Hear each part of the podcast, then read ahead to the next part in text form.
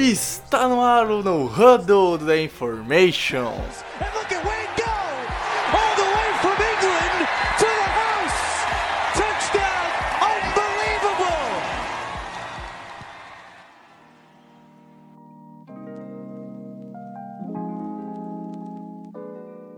Opa! Fala galera do The Information, eu sou o Guto, eu sou o Guto aqui rapidão para mais um No Huddle, isso aí, podcast rápido falando das últimas da NFL, é isso aí. Hoje é, já, já estamos praticamente numa quarta-feira, né, dia 16 de setembro, estou gravando isso de madrugada, de madrugada e aconteceram algumas coisas hoje na NFL pra gente ficar de olho, né?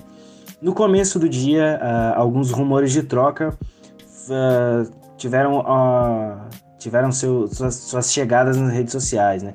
Primeiramente, o, o, Allen Robinson apagou tudo que tinha relacionado a Chicago Bears e até saiu um rumor de que ele poderia ser trocado. O agente dele desmentiu, o Adam Schefter trouxe informação depois, mas temos uma situação um tanto quanto interessante em Chicago. Lembrando que o Chicago bateu o Detroit Lions no último domingo na estreia da temporada e, e claramente o Allen Robinson que é a sua renovação de contrato logo. Ele que está no último ano de seu contrato e está querendo ganhar salário de jogador elite, né?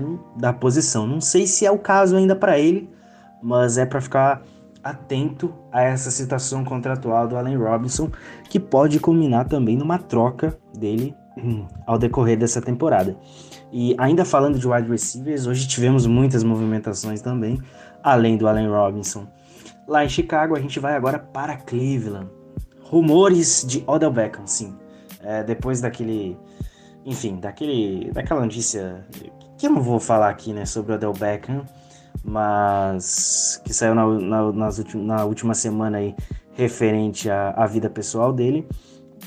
O Browns demonstrou interesse, não era uma fonte confiável, eu sei, mas que até foi desmentido depois que não tem esse rumor de troca e tudo mais, mas também é uma situação para a gente ficar sobre o radar, né? Mais, menos do que a do, do Robinson, porque o Robinson é o último ano de contrato.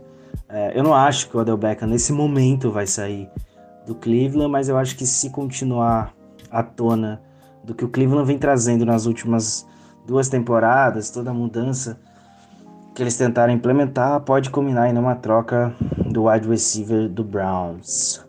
Além desses dois nomes, Mohamed Sanu, ele mesmo, agora faz parte do time do San Francisco 49ers. O jogador foi cortado antes da temporada começar pelo New England Patriots, que pagou uma escolha de segundo round para ele. Parabéns, Belichick. É, a gente sabe, né? O Belichick é um excelente head coach, um dos melhores da liga, mas como general manager é um pouco contestado. E, e na época todo mundo falou que uma segunda rodada era muito alto pelo Sanu. Foi cortado e agora está integrando o elenco do São Francisco 49ers, que não conta com, com Brandon Ayuk, o rookie escolha de primeira rodada, e também não conta com o George Kittle, que sofreu uma lesão no último jogo, talvez não, não apareça, não jogue o, o próximo, a próxima partida da equipe dos 49ers. Então é um grupo todo todo machucado e claro, de Samuel também não está ativo no momento, então o Mohamed Sanu vem para para ajudar o grupo de wide receivers do 49ers. Fechou? Mais algumas notícias. Ontem também tivemos dois jogos no Monday Night Football, né? O, o Titans vencendo o Denver Broncos e o Steelers passando o carro com um pouco de dificuldade para cima do Giants. A defesa do Giants não foi tão ruim quanto a gente esperava. As duas linhas ofensivas, tanto a dos Steelers quanto a do New York Giants, foram mal. É, não conseguiram segurar as pressões respectivas e o jogo corrido de, ambas as, de ambos os times ficou meio travado, né? O Ben Snell até entrou bem, conseguiu fazer alguma coisa ali no final.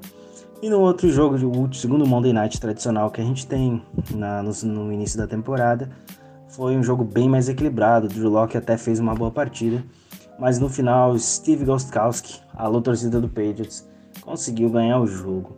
É isso, gente. Não deixe de seguir a gente nas redes sociais e é arroba The Information NFL, você vai achar tudo sobre a NFL lá, tem o site também, é, com vários textos, inclusive tem uma coluna muito legal sobre o Gardner Minshew, fica aí a, a dica para conferir.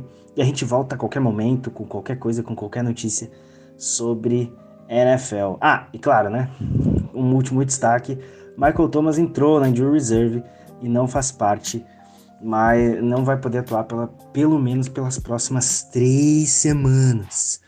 Então fica, fica a dica aí, quem tem o Michael Thomas no Fantasy é, é um problema, né? E ele também não vai atuar, deve perder esse jogo e claro, o próximo contra o Green Bay Packers e, o, e a semana 5 também, ele. Semana 5, semana, semana 4 ele também não deve atuar por pelo menos, né? Ele pode voltar a ser ativo na semana 5. Então, é isso aí, galera. Falou e tchau.